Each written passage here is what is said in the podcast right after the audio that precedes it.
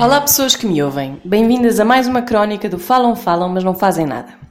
Para quem possa achar que alguma razão clubística me deturpa as convicções do que falo hoje, dou já a nota de que sou uma sportinguista acérrima.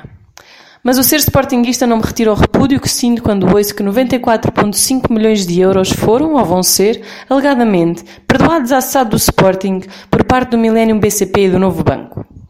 Nos últimos meses, Bruno de Carvalho afirma ter conseguido negociar uma melhoria das condições de reestruturação financeira, baixando de 135 para 40,5 milhões o valor da dívida ao BCP e ao novo banco.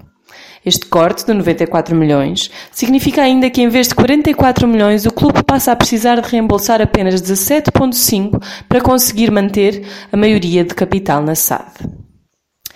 Não vamos esquecer que entre os inúmeros abusos, o BCP, ao abrigo do designado Memorando de Entendimento, congelou e diminuiu os rendimentos dos seus trabalhadores, situação que ainda não foi nem reposta nem reparada.